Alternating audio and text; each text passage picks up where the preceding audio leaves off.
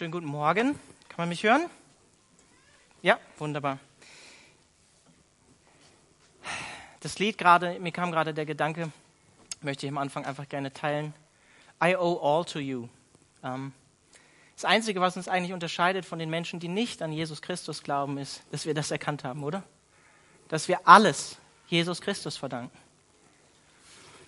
Ja, und das ist nur durch ihn möglich. Vielleicht wundert ihr euch, warum ich ein Deutschland-Trikot anhab. Falls ihr nicht wisst, wie ich heiße, ich heiße so. Nein, ich wurde nicht gestern eingewechselt. Ähm, Deutschland hat gestern gewonnen gegen Italien. Wir haben das Trauma überwunden. Halleluja.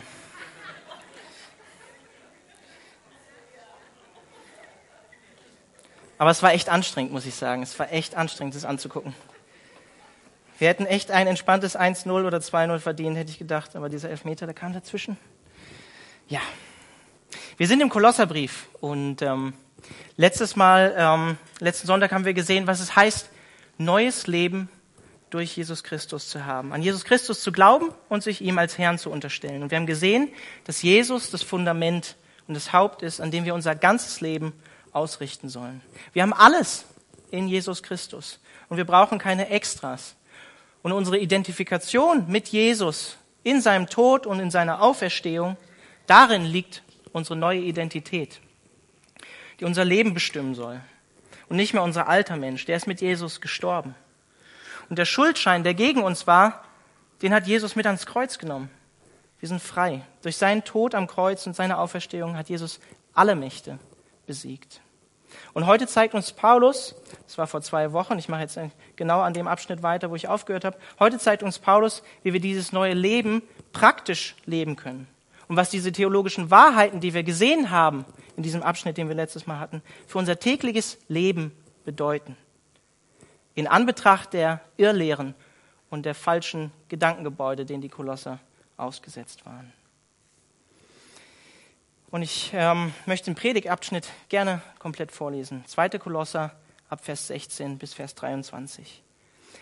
Niemand soll euch also Vorhaltungen machen wegen dem, was ihr esst oder trinkt oder was ihr an den Festen, am Neumondstag oder am Sabbat tut. Das ist doch alles nur ein Abbild und ein Schatten der Dinge, die Gott angekündigt hatte und die in Christus Wirklichkeit geworden sind. Lasst euch das Heil von niemandem absprechen, der sich darin gefällt, in vorgespielter Demut nicht Gott selbst anzubeten, sondern die Engel und der sich dafür auf irgendwelche Visionen beruft, die er angeblich gehabt hat. Diese selbstsüchtige Einstellung solcher Menschen bringt sie dazu, sich ohne jeden Grund aufzuspielen, statt sich an den zu halten, der das Haupt der Gemeinde ist. Er sorgt dafür, dass der ganze Leib gestützt und zusammengehalten durch die verschiedenen Gelenke und Bänder so wächst, wie Gott es möchte. Wenn ihr nun also mit Christus gestorben seid und die Prinzipien dieser Welt für euch hinfällig geworden sind, warum lebt ihr dann so, als wärt ihr immer noch ein Teil dieser Welt? Ihr lasst euch vorschreiben, damit darfst du nichts zu tun haben, davon darfst du nicht essen, das darfst du nicht einmal berühren. Dabei geht es hier doch immer nur um Dinge, die sowieso keinen Bestand haben, Dinge, die dazu da sind, dass man sie verbraucht. Wer solchen Forderungen nachkommt, folgt damit lediglich den Geboten und Lehren von Menschen. Zugegeben, es handelt sich um eine Frömmigkeit, die den Anschein besonderer Weisheit hat. Dieser selbstgewählte Gottesdienst, diese Demut, diese Schonungslosigkeit gegenüber dem eigenen Körper. Doch das alles ist ohne jeden Wert und dient nur dazu, das menschliche Geltungsbedürfnis zu befriedigen. Ich würde am Anfang gerne noch beten. Jesus, ich danke dir dafür, dass wir heute Morgen hier sein können, weil du einen Weg bereitet hast zu dir zurückzukommen, zum Vater, zur Quelle des Lebens zurückzukommen, der uns geschaffen hat. Und ich möchte dich darum bitten, dass wir ähm, heute Morgen einfach ermutigt werden, herausgefordert werden durch dein Wort. In Jesu Namen. Amen. Paulus geht in diesem Abschnitt auf die falschen Wege ein, denen die Kolosser ausgesetzt waren. Und wir lesen hier wörtlich in Vers 16, eigentlich so richte euch nun niemand, steht da im Griechischen, oder deshalb, darum richte euch nun niemand. Die NGÜ übersetzt hier, niemand soll euch Vorhaltungen machen. Falsche Gesetzlichkeit führt immer zu einem schlechten Gewissen. Man könnte es auch übersetzen, deshalb lasst euch kein schlechtes Gewissen machen. Warum? Weil wir den Anforderungen, die andere Leute oder zusätzliche Dinge die an uns gestellt werden, die nicht aus Gottes Wort kommen, weil wir diesen Anforderungen niemals gerecht werden. Sie machen uns weder heiliger noch können sie uns erlösen. Und mir ist es ganz wichtig, am Anfang gleich zu sagen, wenn du theologische oder dogmatische Irrtümer hast in deinem Leben und diesen Dingen glaubst, die sie dir zurechtgelegt hast, dann wird das auch deine Ethik verändern. So wie du lebst, dein Verhalten. Wir haben vorher gesehen, was Christus für uns getan hat. Und das ist wichtig, das theologisch zu verstehen, darüber nachzudenken, das zu begreifen, weil es Auswirkungen hat auf unser Leben, wie wir uns verhalten, was wir praktisch tun. Und deswegen ist gute Theologie wichtig. Was ist Theologie? Theologie ist das Nachdenken und das Reden über Gott. Deswegen ist biblische und christozentrische Theologie so wichtig. Falsche Vorstellungen über theologische Zusammenhänge oder über das, was Jesus getan hat oder über Geistesgaben oder über was weiß ich, was die Bibel sagt, führen zu falschen praktischen Handlungen. Und genau darum geht es Paulus in diesem Abschnitt. Es geht hier um Gesetzlichkeit. Und ich habe es letztes Mal schon so ein bisschen angekratzt. Es geht um das Einhalten von zusätzlichen, wahrscheinlich jüdisch angehauchten Geboten. Essensgebote, Sabbatgebot, Neumondstag, vielleicht auch Beschneidung, wie wir letztes Mal gesehen haben. Deswegen bezieht sich Paulus vielleicht auch drauf. Beschneidung, rituelle Waschungen, die Taufe. Also alles Forderungen, alttestamentliche Forderungen, Gesetze und Zeremonien, hat einen jüdischen Touch. Wie wir aber schon im Abschnitt davor gesehen haben, sind wir reingewaschen von unserer Schuld und von unserer Sünde durch das, was Jesus getan hat und was wir in der Taufe sinnbildlich sehen. Wir benötigen auch keine Beschneidung mehr. Wir haben unsere selbstsüchtige Natur, unser Fleisch durch unsere Identifikation mit Jesus Christus und unseren Glauben an ihn gekreuzigt. Der alte Mensch ist tot, wir haben neuen Menschen angezogen. Und das steht im paradoxen Gegensatz zu dem, was diese Irrlehrer oder diese vermeintlichen Irrlehren in Kolosser lehrten. Genau denen wirft Paulus ja eigentlich eine fleischliche Haltung vor obwohl sie meinten, hey, wir sind so fromm und so geistlich. Und Vers 18, Vers 23 habt ihr vielleicht gesehen, da sagt Paulus äh, in Vers 18, äh, selbstsüchtige Einstellung, fleischliche Einstellung solcher Menschen. Vers 23 dient nur dazu, das menschliche Geltungsbedürfnis, das, das Fleisch zu befriedigen. Sie dachten, sie wären frommer, geistlicher, heiliger als die Kolosser, waren aber eigentlich selbstzentriert und fleischlich. Und wir wissen auch aus dem Hebräerbrief, Kapitel 4, Kapitel 9, wissen wir, dass Christus unsere Sabbatruhe ist. Durch den Glauben an Christus sind wir von unseren Werken zur Ruhe gekommen. Unser Gewissen ist vor Gott zur Ruhe gekommen. Wir haben Freiheit, freies Gewissen, Zugang zu Gott. Jesus hat uns von unserer Schuld befreit. Geistlich gesprochen leben wir jeden Tag im Sabbat, weil wir von unseren Werken zur Ruhe gekommen sind. Und wer ist der Herr über den Sabbat? Jesus Christus, Matthäus Kapitel 12. Vers 17, toller Vers. Das ist doch alles nur ein Abbild und ein Schatten der Dinge, die Gott angekündigt hatte und die in Christus Wirklichkeit geworden sind. Wörtlich steht hier, das ist alles ein Schattenbild der künftigen Dinge, die Wirklichkeit aber ist Christus. Was heißt das? Die alttestamentlichen Vorschriften und Bilder, die wir auch im Alten Testament sehen, sind durch Christus erfüllt. Sind durch Christus erfüllt. Sie waren lediglich ein Schatten, der auf Jesus Christus selbst hindeutete. Der Schatten ist ein Umriss vom eigentlichen Gegenstand. Und der eigentliche Gegenstand, den es zu betrachten gilt, das haben wir in Kolosser schon die ganze Zeit gesehen, ist Jesus Christus und nichts anderes. Nichts anderes. Christus ist die Erfüllung des Gesetzes. Das Gesetz war ein Schatten von zukünftigen Dingen. Genauso wie die alttestamentlichen Opfer ein Schatten vom eigentlichen Opfer waren. Das, was Jesus Christus am Kreuz getan hat. Wir lesen das auch in Hebräer 10 oder Römer 10, Vers 4.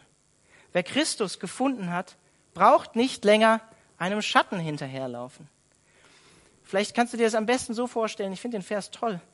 Ähm, wenn du dich nach einer bestimmten Person siehst, sagen, sagen wir es jetzt mal rein aus menschlicher Perspektive, und die Person ist eigentlich jetzt nicht im Raum und du betrachtest dieses Foto, weil du dich so nach dieser Person siehst, sehnst. Du betrachtest dieses Foto, aber es macht keinen Sinn mehr, wenn diese Person, nach der du dich so sehnst, mit dir in einem Raum sitzt. Dann macht es keinen Sinn mehr, auf das Foto zu gucken, weil die Person ist bereits da. Wäre nicht sinnvoll, das zu tun. Und nichts anderes sagt Paulus hier. Schaut auf Christus. In ihm habt ihr bereits jetzt die Fülle. Alles andere waren nur Schatten seiner selbst, sagt er. Was heißt das für uns praktisch als Christen? Ist okay, ist durchaus okay, wenn du denkst, fasten, ich muss fasten, ist es okay. Oder bestimmte Tage zu feiern, den einen mehr zu feiern als den anderen, ist okay. Aber das Halten vom Sabbat oder Essensvorschriften oder Feiertagen oder so bringt dich nicht näher zu Gott. Allein das, was Jesus getan hat, bringt dich zu Gott. Und daher darfst du auch nicht deine Maßstäbe, die du vielleicht an dich selber hast, was solche Dinge betrifft, anderen Geschwistern aufzwingen und sie damit, so wie es hier die Irrlehrer taten, sie richten. Lasst euch von niemandem richten, Vers 16. Als Christ darf ich alle Speisen und Getränken, Getränke genießen. Ich muss keine Festtage mehr einhalten. Ich möchte euch eine Stelle aus 1 Timotheus 4 dazu vorlesen, wo es um die, um die Endzeit auch ein Stück weit geht. Und das Paradoxe ist, wenn wir an die Endzeit denken, dann denken wir häufig an böse Menschen, die schlimme Dinge tun, die Gesetzlichkeit nimmt überhand. Aber pass mal auf, was hier steht. 1. Timotheus 4 ab Vers 1. Der Geist Gottes hat allerdings unmissverständlich vorausgesagt, dass am Ende der Zeit manche vom Glauben abfallen werden. Sie werden sich irreführenden Geistern zuwenden und auf Lehren hören, die von dämonischen Mächten eingegeben sind und von scheinheiligen Lügnern propagiert werden, deren Gewissen abgestumpft ist, als wäre es mit einem glühenden Eisen ausgebrannt. So, und jetzt kommt's. Diese Leute verbieten das Heiraten und fordern den Verzicht auf bestimmte Speisen, auf Speisen, die doch von Gott geschaffen wurden, sodass die, die an ihn glauben an die, und die Wahrheit erkannt haben, sie mit Dankbarkeit genießen können. Denn alles, was Gott geschaffen hat, ist gut. Wie sollte es da verkehrt sein, etwas zu essen, was wir mit einem Dankgebet von ihm entgegennehmen? Diese Speisen sind ja durch Gottes Wort für rein erklärt und werden durch das Gebet geheiligt. Interessanter Gedanke, oder? Wenn wir an die Endzeit denken, denken wir nicht unbedingt an Leute, die ähm, verbieten zu heiraten oder bestimmte Essen nicht mehr zu essen. Und diese Leute sind vom Glauben abgefallen, sagt, sagt Timotheus 4. Trotzdem, und das sehen wir auch im Korintherbrief, Kapitel 8, Römer, Kapitel 14, sollen wir Rücksicht auf Geschwister nehmen, die den einen Feiertag höher halten oder meinen, das eine darf man vielleicht nicht essen oder das andere nicht. Ähm, wir sollen Rücksicht auf sie nehmen. Was heißt das noch praktisch, dieser Vers 17, dass Christus die Erfüllung ist? Wenn wir zu Jesus gehören, stehen wir nicht mehr unter dem alttestamentlichen Gesetz. Wir leben im neuen Bund. Galater 5, Vers 1, zur Freiheit hat uns Christus berufen. Wir sollen uns nicht mehr unter das Joch der Sklaverei des Alten Testaments, des Gesetzes sozusagen stellen, den Anforderungen, die dort in den fünf Büchern Mose zum Beispiel an uns gestellt werden. Und ich finde, die beste Zusammenfassung von der gesamten Bibel ist Johannes 1, Vers 17. Durch Mose kam das Gesetz zu uns und durch Jesus Christus ist die Gnade und die Wahrheit zu uns gekommen. Es geht nicht mehr darum, bestimmte Festtage zu halten oder gewisse Dinge nicht mehr zu essen. Unser Schuldschein wurde aufgelöst. Warum sollten wir uns daher wieder gesetzlichen Anforderungen unterwerfen? Vers 18, Vers 19. Lasst euch das Heil von niemandem absprechen, der sich darin gefällt, in vorgespielter Demut, nicht Gott selbst anzubeten, sondern die Engel, und der sich dafür in, auf irgendwelche Visionen beruft, die er angeblich gehabt hat. Diese selbstsüchtige Einstellung solcher Menschen bringt sie dazu, sich ohne jeden Grund aufzuspielen, statt sich an den zu halten, der das Haupt der Gemeinde ist. Er sorgt dafür, dass der ganze Leib gestützt und zusammengehalten durch die verschiedenen Gelenke und Bänder so wächst, wie Gott es möchte. NGÜ, Vers 18 sagt, lasst euch das Heil von niemandem absprechen. Wörtlich steht hier, niemand darf euch den Siegespreis nehmen. Die Irrlehrer oder die verschiedenen Irrlehren sprachen den Christen in Kolosse scheinbar den Siegespreis ab. Was ist unser Siegespreis? Die Gerechtigkeit und letztlich auch die Freiheit, die durch Christus allein kommt. Warum haben die Irrlehrer den Kolossern das abgesprochen? Wie wir eigentlich gesehen haben, auch in 2. Kolosser Kapitel äh, Vers 5, hielten sich die Kolosser alles an das, was Paulus eigentlich schon gelehrt hatte. Und Paulus hat sich darüber gefreut dass sie sich an das Evangelium halten. Und die Kolosser haben sich eben nicht diesen Forderungen, auf die Paulus hier eingeht, unterworfen. Deswegen wurden sie auch gerichtet von den Irrlehrern oder vermeintlich wollten sie richten und verurteilen. Und dieser Siegespreis das ist ein interessantes Bild, ein Wettkampf, ähm, das christliche Leben wird im Neuen Testament häufig als Wettkampf beschrieben, in dem wir als Christen, als Läufer durch dieses Leben gehen. Und wenn wir nicht auf das Ziel, auf das richtige Ziel, Jesus Christus zulaufen, sondern in eine falsche Richtung, so wie jetzt hier die Irrlehrer falsche Richtungspfeiler ähm, aufgestellt haben, wo wir in verschiedene Richtungen hätten laufen können oder die Kolosser, dann kann das sein, dass wir vom Lauf disqualifiziert werden und das eigentliche Ziel verpassen und uns nicht an das Haupt halten, was Jesus Christus ist. Diese Irrlehrer haben vielleicht so viel wie Dinge gesagt, Jesus allein reicht nicht aus, du brauchst noch Folgendes, musst noch Folgendes tun, dann bist du vielleicht geistlich auch auf einer höheren Ebene. Das Wahnwitzige ist doch, dass sie eigentlich gesagt haben, wie wir gesehen haben, sie waren so demütig, dass sie nicht mal Gott selbst anbeten, sondern seine Engel in scheinbarer Demut. Aber Christus steht über den Engeln, sehen wir auch in Hebräer 1 oder in Offenbarung 19, Offenbarung Kapitel 22, wo Johannes niederfällt, weil er eine Vision hat und den Engel anbeten will und der Engel sagt, no way, bete Gott an. Ich bin nur ein Diener Gottes. Und sie waren scheinbar so demütig, dass sie gesagt haben, wir beten nicht mal Gott an, sondern wir sehen seine Engel als Vermittler und beten nur die Engel an. Aber wer ist unser Vermittler? Jesus Christus allein. Statt wirklich demütig zu sein, wie diese Irrlehrer eigentlich vorgaben, waren sie fleischlich, wie wir schon gesehen haben, selbstsüchtig, stolz auf ihre angeblichen visionären Erfahrungen, die sie hatten, angeblich. Sie gaben vor, geistlicher zu sein, aber waren genau das Gegenteil. Durch ihren Stolz und ihre Einbildung haben sie Christus als das Haupt verdrängt. Es ging ihnen vielmehr um, und das ist bei vielen gesetzlichen Leuten so, um sich selbst, um Ego, geistlicher Stolz, geistlicher Arroganz. Und steht im krassen Kontrast zu dem, wie Paulus mit Visionen umgeht. 2. Korinther Kapitel 12 spricht Paulus einmal davon, dass er eine Vision gehabt hat. Und er fühlt sich von den Korinthern dazu gezwungen, sich darauf zu beziehen, weil es auch andere Apostel gab, gab, die meinten, sie hätten tolle Visionen und so weiter und so fort. Und er nennt nicht mal seinen Namen als er davon berichtet. Paulus nennt nicht mal seinen Namen und bezieht sich auf eine Vision, die 14 Jahre her ist. Und eigentlich sagt er am Ende, eigentlich will ich euch das gar nicht erzählen, ich will mich viel lieber meiner Schwachheit rühmen, sagt Paulus. So geht Paulus mit Visionen um. Und das Traurige ist doch eigentlich, wenn wir das hier in Vers 18 äh, lesen, und das ist so wahr, als Menschen neigen wir doch häufig dazu, immer was Neues hören zu wollen. Neue Visionen, neue Erfahrungen. Und dabei ist Christsein relativ beständig und langweilig, in dem guten Sinne, wenn ich das hier mal so sagen darf. Wir müssen immer wieder an alte Dinge erinnert werden. Warum haben wir dieses Buch? Weil wir so vergesslich sind.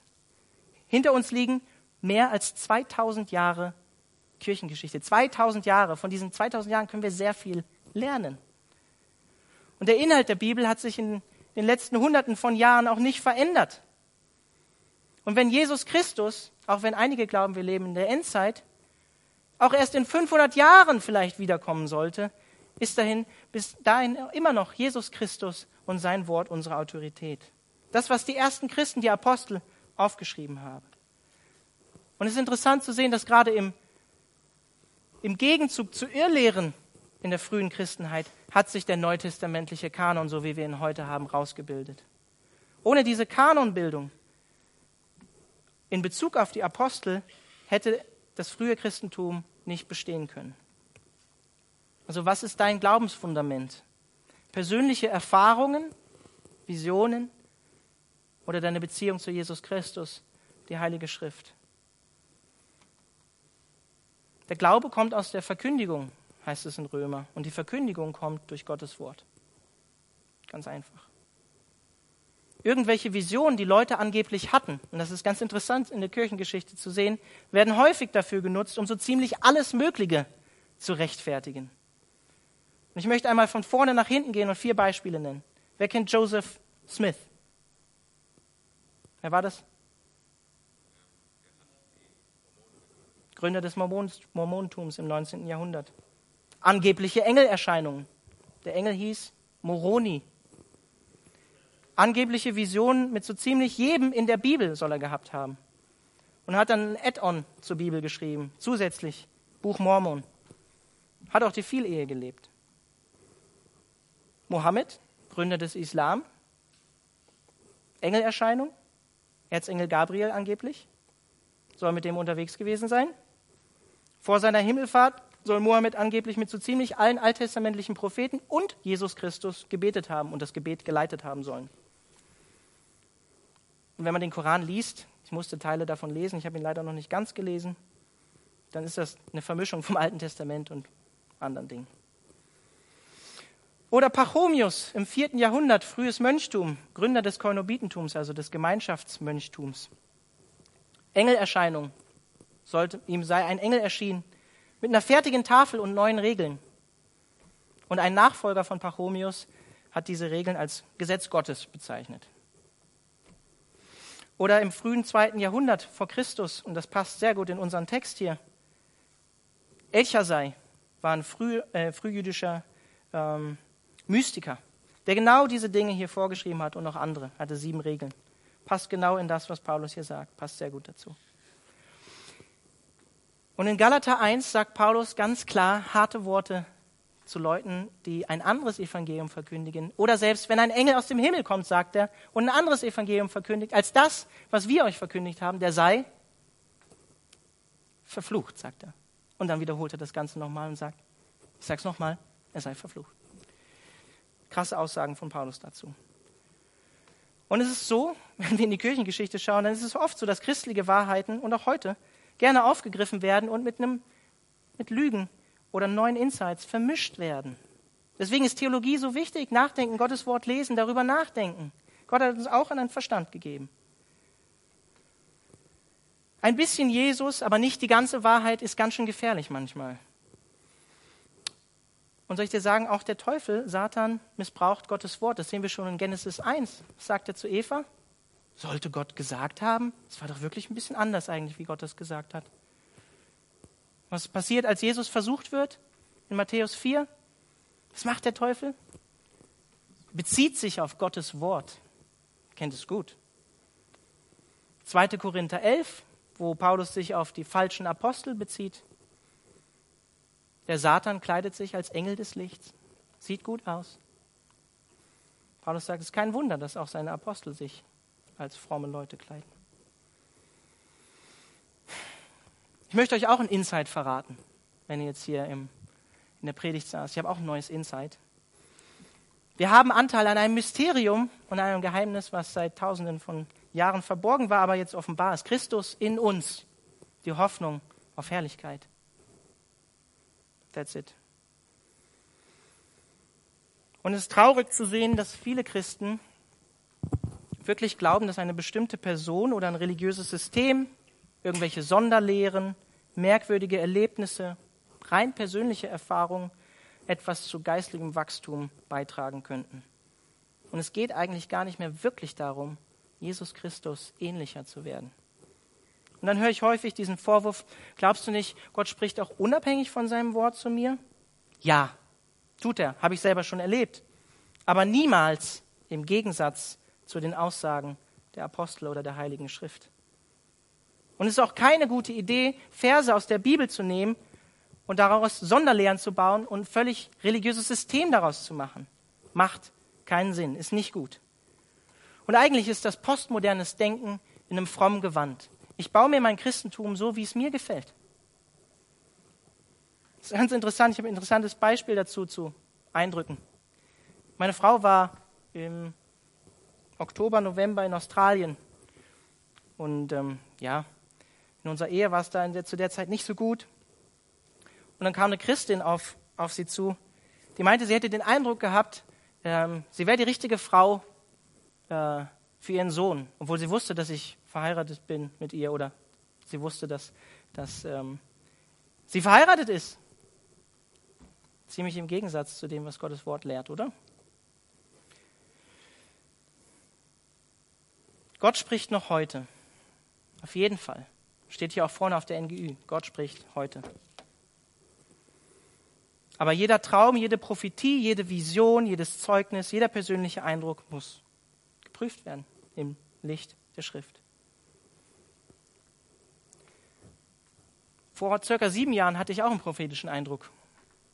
Das war kurz vom Ende von meinem Studium. Da hatte ich den Eindruck, dass die erste Stelle, die ich im geistigen Dienst haben würde, hier in der Calvary Chapel Freiburg sein würde. Und Gott hat es bestätigt. Ich stehe jetzt heute hier, predige das zweite Mal im Sonntagsgottesdienst. Ich bin nicht oder sage nicht, dass Gott nicht mehr auch auf andere Art und Weise zu uns spricht. Tut er durch seinen Heiligen Geist. Und wie wir in Vers 19 gesehen haben, auch wenn sich die Irrlehrer auf eine höhere Realität beriefen, auf Engel und so weiter, sind sie von der eigentlichen Realität, vom eigentlichen Ziel abgedriftet von Jesus Christus. Wahre Geistlichkeit und Spiritualität erwächst nicht aus neuen Visionen oder Erfahrungen oder aus asketischer Gesetzlichkeit, sondern aus der kontinuierlichen Verbindung mit Jesus Christus, das Oberhaupt der Gemeinde. Und er ist auch der, der das Wachstum bewirkt, wie wir in Vers 19 gesehen haben. So wächst, wie Gott es möchte. Wörtlich steht da, das Wachstum Gottes wächst. Gott ist derjenige, der weiteren Wachstum in uns bewirkt und geistige Reife schenkt. Nicht Engelserscheinungen, Visionen, das Einhalten von Festtagen, Essensvorschriften. Es ist letztlich Gott selbst durch seinen Geist, der uns verändert und Jesus ähnlicher macht.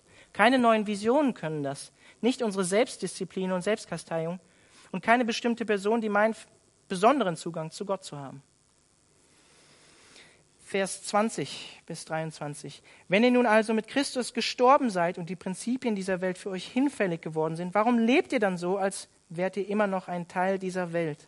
Ihr lasst euch vorschreiben, damit darfst du nichts zu tun haben, davon darfst du nicht essen, das darfst du nicht einmal berühren. Dabei geht es jedoch immer um nur um Dinge, die sowieso keinen Bestand haben, Dinge, die dazu da sind, dass man sie verbraucht.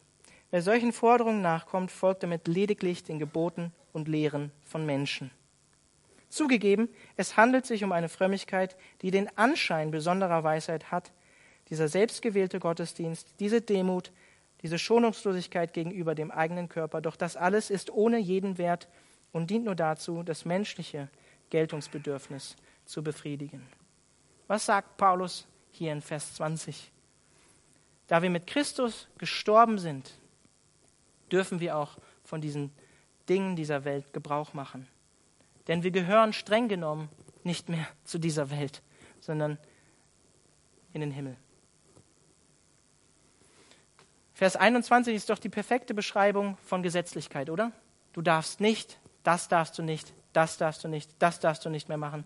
Gesetzliche Menschen definieren sich mehr durch das, was man nicht tun soll, anstatt durch das, was man tun sollte.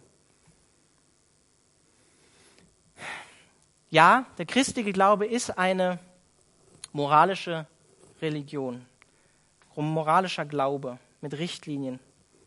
Aber vom Kern her glaube ich, dass der christliche Glaube keine Religion ist, du darfst das und das und das, das nicht tun, sondern eigentlich glaube ich vom Kern her ist die, äh, ist die christliche Religion ein Glaube der, des positiven Handelns.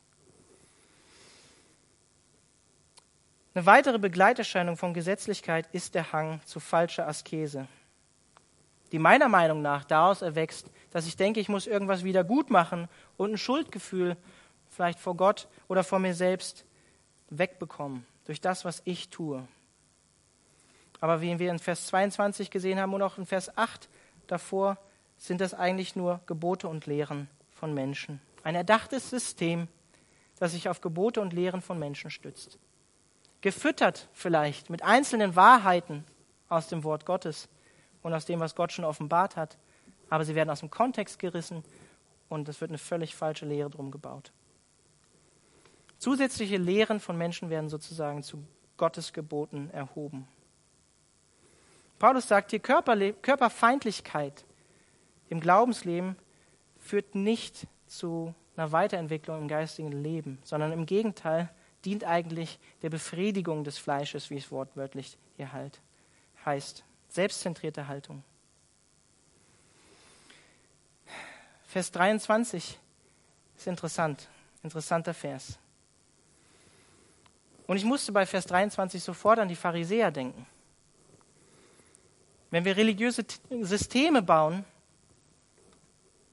und das haben auch die Pharisäer gemacht, dann ist das irgendwie wie so eine Art, wir springen durch fromme, geistliche Hula-Hoop-Reifen, um Gott zu gefallen, müssen irgendwelche Dinge tun. Und das sieht zunächst vielleicht gut und heilig aus.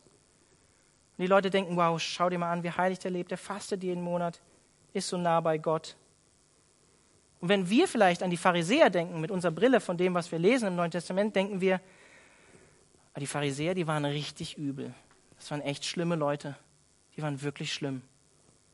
Und wenn die Leute, die gesehen haben, die damals in der Zeit von Jesus die Pharisäer gesehen haben, haben gedacht, wow, das sind richtig krasse Leute, die haben ihr Leben Gott geweiht und machen alles dafür, um Gott zu gefallen. So haben die Leute über die Pharisäer gedacht. Und kann ich dir sagen, Matthäus Kapitel 23 ist eines der krassesten Kapitel in der gesamten Bibel, wo Jesus über die Pharisäer spricht und sie leider nicht gut dabei wegkommen. Wenn wir an schlimme Menschen denken oder an den Sieg von Satan über Menschen, denken wir manchmal an den Drogenabhängigen, der irgendwo da mit den Sündern abhängt. Aber Satans richtiger Sieg sind die Pharisäer. Die denken, sie sind auf dem richtigen Weg, sind aber auf dem falschen. Gesetzlichkeit bringt dich nicht näher zu Gott, sondern füttert im Gegenteil deine fleischliche Natur. Und Gottes Liebe und Wohlwollen durch die Einhaltung von Geboten oder Askese gewinnen zu wollen, funktioniert nicht. Es geht nur durch den Glauben. Zu Gottes Handeln in Jesus Christus können wir nichts mehr zufügen. Nichts mehr. Wir werden jetzt gleich das Abendmahl auch nehmen. Und ich möchte einfach nochmal sagen zum Abendmahl und zu diesem Textabschnitt. Gott hat sich in Jesus Christus zu uns ausgestreckt, in Jesus Christus.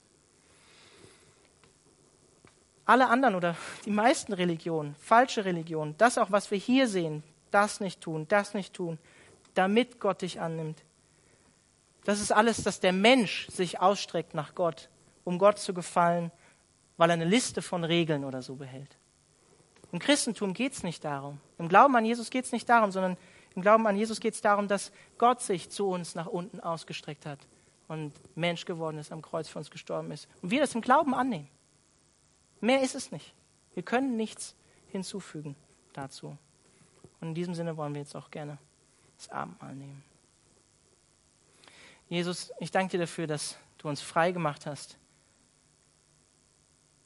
vom Gesetz, dass du es erfüllt hast, dass du die Erfüllung des Gesetzes bist. Preis dich dafür, Jesus.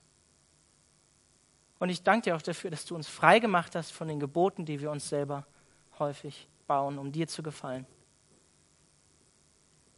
Und Heiliger Geist, ich möchte dich darum bitten, dass du uns jedem Einzelnen persönlich zeigst, wo er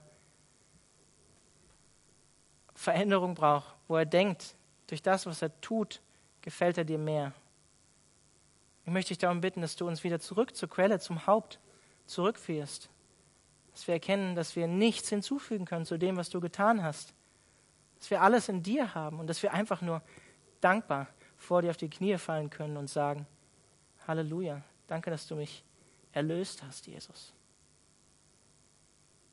Amen.